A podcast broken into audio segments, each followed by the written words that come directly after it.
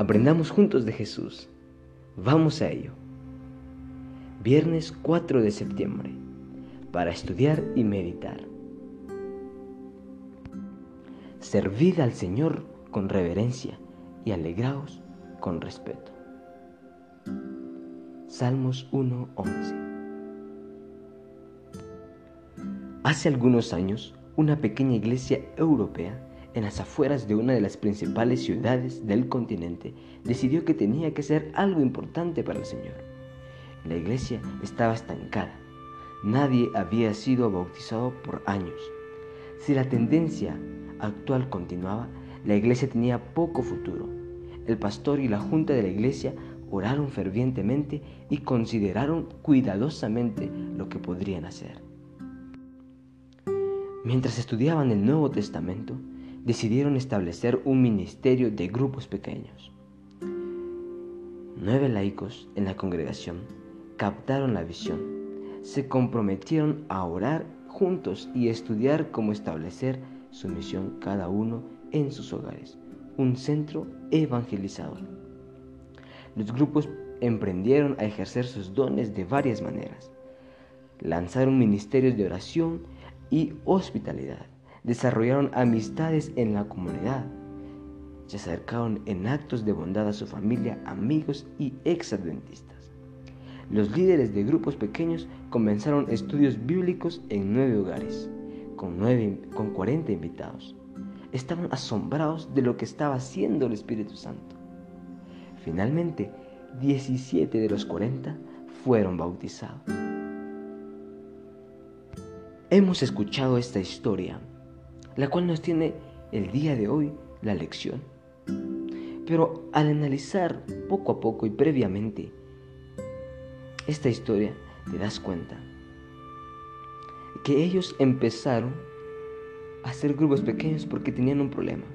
Nadie se había bautizado por años y nadie había llegado a la iglesia por años. Aún así teniendo vecinos, aún así estando en la entrada de la ciudad. Aún así que varias personas veían la iglesia, veían cómo se congregaban, aún así nadie por años se había congregado a esta iglesia. ¿Por qué? Si la iglesia estaba enfrente de la ciudad, en una de las ciudades más famosas de Europa, ¿y por qué nadie se había convertido? Nadie quería ir a la iglesia. Esto nos hace ver y nos hace conocer que el Evangelio no llega solo por sí. Sí, influye bastante tu testimonio, pero a pesar de tu testimonio, tú también tienes que ir a hablarle de Jesús y llevarlo. Como ya lo he dicho, muchas veces somos tímidos y por eso no llegamos. Yo, digamos, escuché de los adventistas, pero porque soy nuevo, porque no conozco a nadie ahí, pues tengo miedo. Soy tímido al momento de entrar a la iglesia y por lo tanto la timidez me lleva a no entrar, aunque quiera entrar. Entonces tenemos que llevar almas y dar a conocer por nuestro testimonio, por alma, por amor y por unidad y relación. ¿Qué es lo que hicieron ellos? Ellos decidieron ir y buscar el Evangelio, ir y hacer grupos pequeños. Empezaron con la familia, después que con la familia vieron que era algo excelente para evangelizar. Así que tuvieron 40 y de los 40 se bautizaron 17. Imagínate qué gran esfuerzo hicieron. Casi nada. Todos se lo dejaron a Dios, al Espíritu Santo. Ellos solo tuvieron que dar su tiempo y estar dispuestos a predicar de Jesús. Algo importante que te quiero decir el día de hoy y quiero que te, lo, que te dejes grabado en tu mente es algo. ¿Te has dado cuenta? ¿Te has dado cuenta de un toro acorralado? De un toro que está ahí enjaulado, que está dispuesto a salir. Este toro, por más que esté enjaulado, rasca la tierra, busca cómo salir. Y cuando sale, embiste y va y va directo al objetivo. Es lo mismo contigo. Ahora estás acorralado, estás ahí adentro, estás en la iglesia, estás en tu grupo, pero no te das cuenta que no has hecho nada, que prácticamente no has hecho nada. Has estado en la iglesia por años y en vez de ayudar, tu testimonio, tú has estado derrumbando vidas, las pequeñas brasas que nacían en personas, tu carácter, tu forma de ser, tú las has derrotado a esas vidas y en vez de ayudar a que estas vidas no cristianas crezcan, las has bajado y derrumbado porque tu testimonio es malo y peor cada día.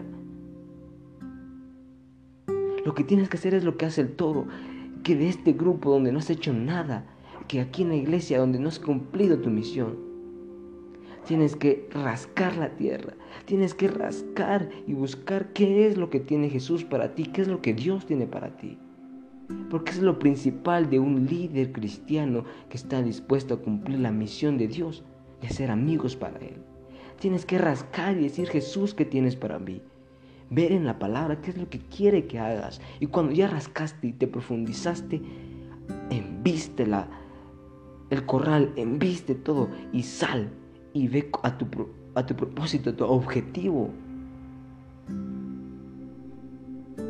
¿Cuál es tu objetivo?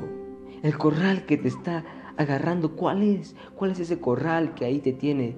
Quizá es de tu timidez, quizá es que nunca has leído la Biblia y dices, ¿qué le voy a decir a esta persona? No tienes que ser un intelectual de la Biblia, un teólogo para ir y evangelizar. Ya lo hemos dicho.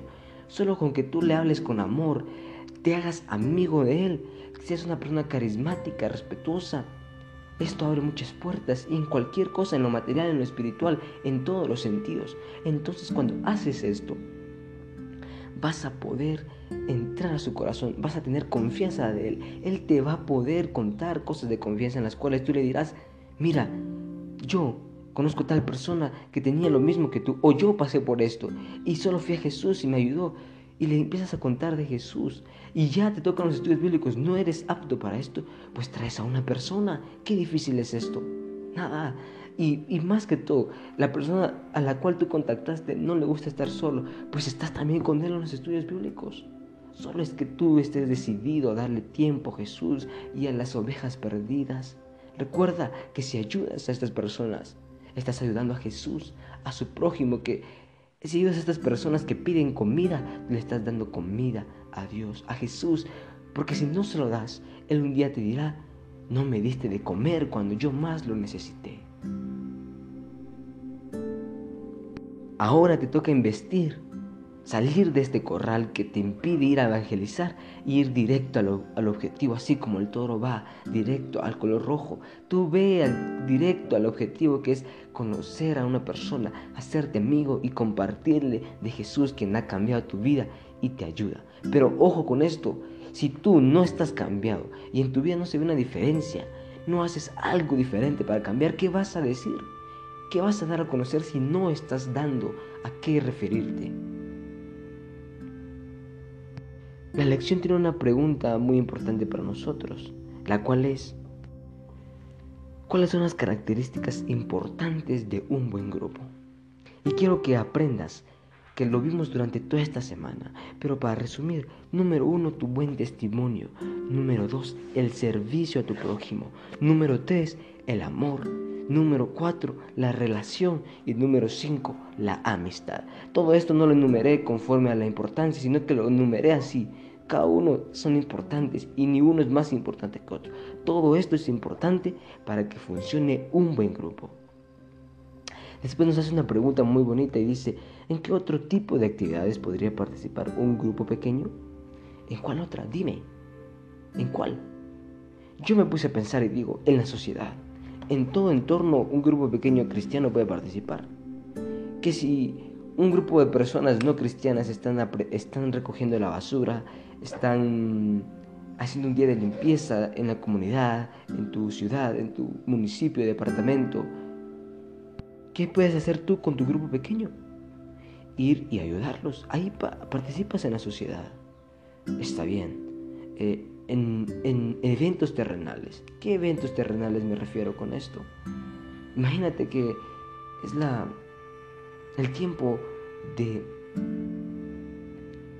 de una carrera famosa en tu ciudad, una maratón, ya sea una carrera, imagínate. Y esta carrera necesita de alguien que los apoye para poder organizarse la meta, el principio, eh, los recorridos y no tiene personal para esto. ¿Qué es lo que puede hacer tu grupo pequeño? Ir y ayudar. Te preguntan, ¿y este grupo de dónde vino? Eh, hey, somos un grupo de la iglesia que quiso ayudarte como organizador de este evento, te quisimos ayudar. ¿Y qué iglesias son? Pues vamos a la iglesia tal, tal. Y la persona dice, oh, ok, y entonces, ¿y por qué vinieron más aquí si ustedes son cristianos? Bueno, nuestro cristianismo se basa en ayudar al prójimo. Sea el evento bueno que sea, ahí estaremos. Ok, me encanta la idea, la ideología de tu iglesia, quiero conocerla.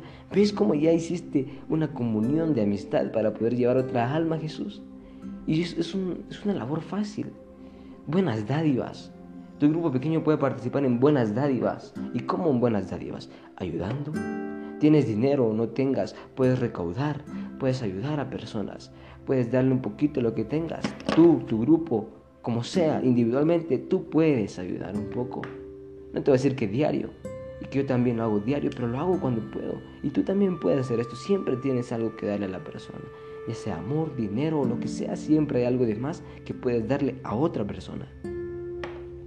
Una pregunta importantísima que dice, ¿cuáles son las formas en que un grupo pequeño podría ayudar a quienes tienen dones especiales a poder usar esos dones como nunca antes? Ok, dándole tiempo y apoyándolo. Y que utilice sus dones para el Evangelio, solo para el Evangelio. Primero esta persona que quizá tiene un don excelente para cantar, ¿qué es lo que tiene que hacer? Ir y cantar primero en el grupo pequeño. Porque ahí el grupo pequeño se da cuenta que es excelente cantante. Entonces dice, bueno, te toca ir a cantar a la iglesia. Ya aprendió, aprendió a cantar en la iglesia, aprendió a cantar en el grupo pequeño le va a ser mucho más fácil ir y cantar y hacer la misión y, ser un misionero cantando. ¿Por qué? Porque la gente ya lo conoce. Número dos, porque la gente, porque él ya tiene confianza en sí mismo. Tres, porque ama hacerlo, porque se da cuenta que el, el evangelizar por medio de este don que tiene ayudaría a muchas personas y se da cuenta de muchas cosas que antes era ciego y por eso decide. Pero si le damos oportunidad, yo creo que más que todo es darle oportunidad a estos dones. Porque me encanta algo que siempre diré y digo. Donde nosotros muchas veces solo miramos un pastor, Dios ve un rey. Sí, es así. Donde muchas veces nosotros miramos a un simple campesino, a un simple a un simple maestro, a un simple, a un simple doctor, Tú ahí ves algo erróneo, algo feo, ves algo impuro, pero ahí Jesús ve algo bueno. En ti, en mí y en todos los demás, si te dejas moldear, por supuesto. Y dime, ¿por qué es tan importante que los grupos pequeños mantengan un enfoque externo de misión? No solo interno. ¿Por qué? En otras palabras, ¿por qué es importante que el grupo pequeño se enfoque en lo externo y no solo no solo en lo de afuera, no solo en lo de adentro, sino también en lo de afuera. ¿Por qué? Porque si todo el tiempo en tu grupo pequeño van a estar tratando de que tú crezcas espiritualmente, está bien, está bien, es excelente, porque entonces estás fortaleciendo tu fe. Pero recuerda que esto más que todo debía ser individual. El tú querer crecer tu fe es individual. Levantarte temprano, levantarte 5 de la mañana, levantarte algo, levantarte y, querer tratar de cambiar tu vida. Esa es tu responsabilidad y es tu disciplina y es lo que te hará cambiar. Ok, entonces ya al grupo vas, compartes tu experiencia, crecen todos mutuamente porque conocen ambos de todas sus experiencias, pero sobre todo, ahí es donde más tienen que hablar. Bueno, yo tengo tal experiencia, tú tal, tal, tal, tal. Y esto nos puede ayudar a llegar a una conclusión, que para evangelizar debemos hacer esto, porque tú has vivido esto y esto y esto. Tienen que enfocarse en un grupo pequeño, aprender, pero más que aprender. Tienes que enfocarte con tu grupo a ir y predicar de Jesús a los que no conocen de Él, a los inconversos, porque ellos son los que más lo necesitan. Porque si no lo hiciese, si no lo hicieran, Ayer lo vimos, los grupos se extinguirán pues serán egoístas y solo pensarán en ellos. Entonces dejarán de tener el valor y el propósito por el cual están, de ir y predicar de Jesús. Y por último, ¿por qué es tan importante? Recuerda que esto de para estudiar y meditar son preguntas. Así que así lo dejaremos hoy. Pero recuerda que tenemos toda la semana para poder estudiar y aprender, lo cual te invito. Pero vayamos a la última pregunta, que nos dice, ¿por qué un grupo pequeño también siempre debe mantenerse conectado con el cuerpo de la iglesia local? ¿Por qué? Es fácil la respuesta y es lógica, porque aquí bien lo dice, el cuerpo es la iglesia, la cabeza es Cristo. Si tú, tu grupo salió de la iglesia, eso quiere decir que salió un pedacito de la iglesia, un pedacito del cuerpo, el cual está dispuesto a crear otro cuerpo, pero que está sostenido del cuerpo en común, que todo necesita de ayuda y todos son ayuda mutua. Entonces, no puedes separarte del cuerpo si aún no tienes otro cuerpo. ¿Cómo me voy a referir con esto? Quizás algo malo, pero, pero quiero que comprendas. El virus, un ejemplo, no puede decir, bueno, me voy de tal cuerpo al otro cuerpo, pero hablo de un virus común, no del que pasamos ahora. Bueno, mejor otro ejemplo más fácil. Quizá tú eres más joven que yo y, eres, o eres joven igual que yo de 17 años. Y no me dejarás mentir que alguna vez viste la película de Venom. Sí, Venom. Venom, para poder subsistir, Venom, para poder subsistir, necesitaba un cuerpo. Si dejaba de tener un cuerpo, moría, porque se alimentaba prácticamente de él. Entonces, si quería subsistir, antes tenía que, si quería salirse de un cuerpo, antes tenía que encontrar otro cuerpo para que así ya iba a lo seguro, ya sabía que si salía de este iban, es porque ya tenía al otro cuerpo. Es lo mismo en el Evangelio. No puedes decir, bueno, ya soy un grupo de cinco personas y la iglesia ya no me importa, ahora salgo.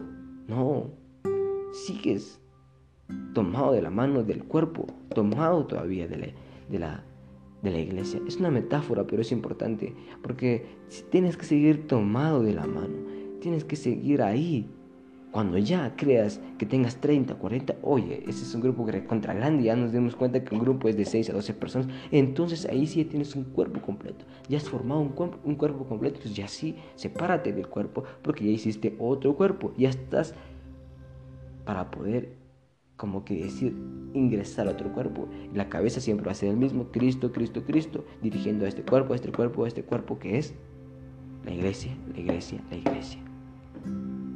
Entonces no puedes decir, me voy a tal cuerpo o me voy a tal, cuando sabes que tienes que estar sujeto a la cabeza que es Cristo y el cuerpo que es la iglesia. Y cuando aún eres un grupo, tienes que seguir en la iglesia. Pero cuando este grupo crece, haces otro cuerpo. Y es lo que queremos, que este grupo haga otro cuerpo y otro y otro. Pero esto requiere de tiempo, paciencia y sobre todo de mucho Espíritu Santo. Para terminar, quiero decirte algo que estaré diciendo todos los días y siempre, pero que quiero que se te quede grabado en la mente diariamente. Ante todo fallo diario está la misericordia diaria y la gracia de Dios. Que Dios te bendiga y nos vemos mañana.